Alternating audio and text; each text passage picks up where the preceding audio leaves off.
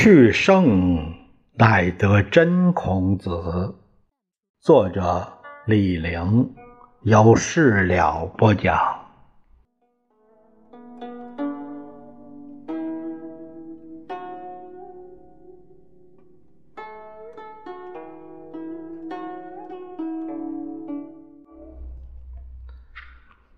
咱们这一节讲鲁国的严氏。就是孔子的妈妈，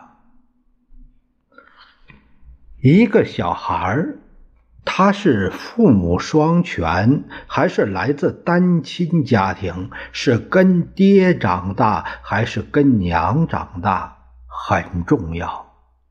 孔子是由妈妈拉扯大，对他来说，妈妈更重要。关于孔子的出生，有另一种说法，说叔良义身体好，生育力极强。他和施氏，施是施舍的施，施氏是正室，一口气儿生了九个闺女，就是没有男孩好不容易。娶个妾，生下个男孩叫孟皮，还是个瘸子，就是可能患的是小儿麻痹症。孔子他爸娶了两个太太，都没生下健康的男孩，他不甘心，又到严家求婚。严家有三个女儿。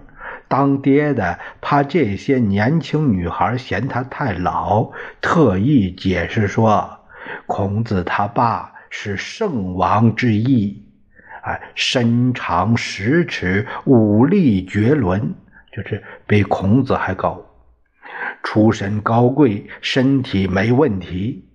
但老大、老二不干，只有老三同意。这个老三叫。”言征在，这就是孔子他妈。这个是出自《孔子家语·本性解》。《史记》在孔子世家所引正义言，就是《孔子家语》，他并说到啊，梁毅取鲁之师事。生九女，妻妾生孟皮，孟皮病足啊，病足啊，就是腿有毛病，乃求婚于严氏，征在从父命为婚。啊，今本现在的就是孔子这个家语本性结离。他是缺诗事，没诗事这一项，这个这个这一段，这个故事是正式求婚，和司马迁的说法不一样，也许是一种补救之说，可以消除野合说的不良影响。孔子他姥姥家是严氏，鲁国的严氏。有姬姓之言和曹姓之言，这样就是鲁国的言氏有两支，一支是小朱之言，也就是朱武公，名夷府，字言，子有别封于倪的言氏，他为曹姓。在《左传》庄公五年书引世本和杜预春秋士族谱，呃，又叫《前夫论治世性》，这个这有记载。一支是鲁伯禽的支属，他的血脉就是呃石采于岩，石采于岩为姬姓。就是王翦他有个姓仆，《左传》襄公十九年，齐灵公娶鲁女，曰颜夷姬，也就是颜氏姬姓女。颜夷姬，孔子之母，也可能是姬姓。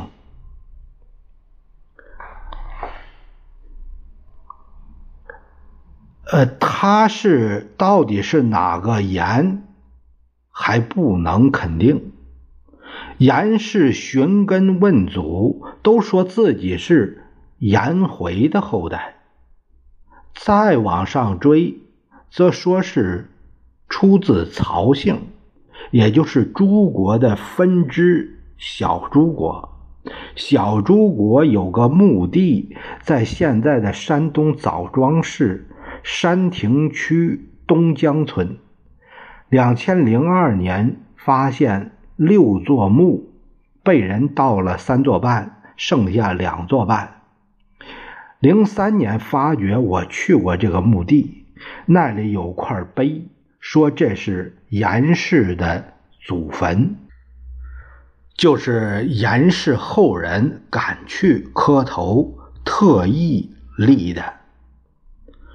孔门弟子有八人出自严氏，那这个像这个颜无由啊、颜回、颜姓、颜高、颜相、颜之仆、颜快、颜和，呃，这个孔在魏国曾住在颜卓邹家。此言和鲁言有关，右言晏的言和颜回的颜，上拨除简写法是一样，就是晏呢是是这个单人一个，就是一个宴会那个宴啊，是这样。呃，以前这个字往往就是一个字多用啊，是那个音都用这个字，是这样造的字呢。啊，当时字少，啊，是那个音都可以用，它是这样，所以导致呢很多都通着，这这通借，能通就借这样。我一直认为读通假是不对，因为这个假是念借，也念借，也念假，所以呢，你说通假字，其实应该说通借字啊，我是这样认为的。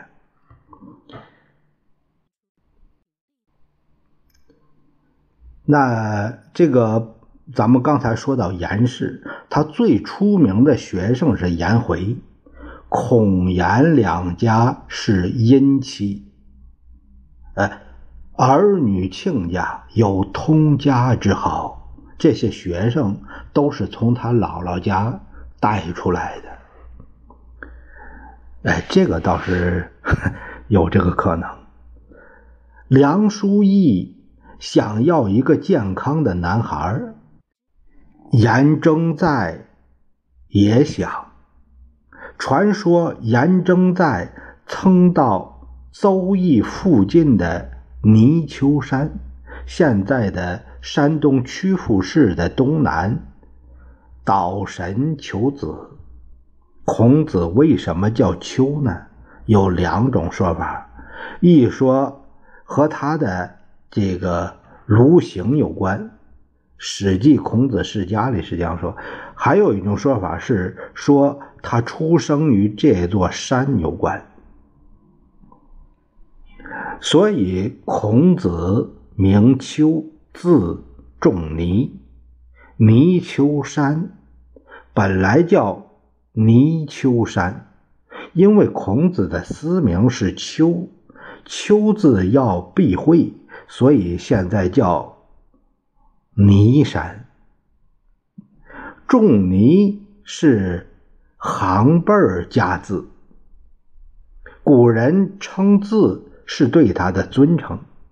孔子死了，鲁哀公的悼词称他为尼府，尼府就是他的字。古人称字，这是。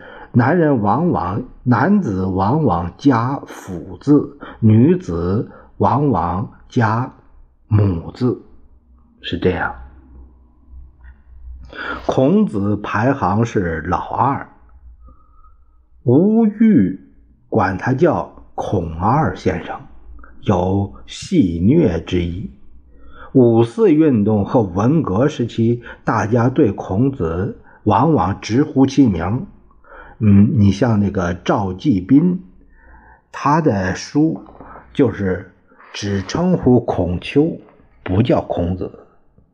但孔子的学生，他反而称字，而最难听的叫法是孔老二。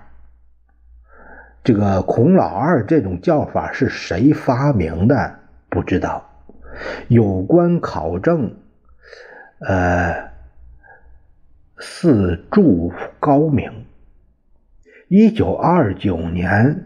孔氏族人控告山东省立第二师范上第二师范这个上演这个子建男子剧，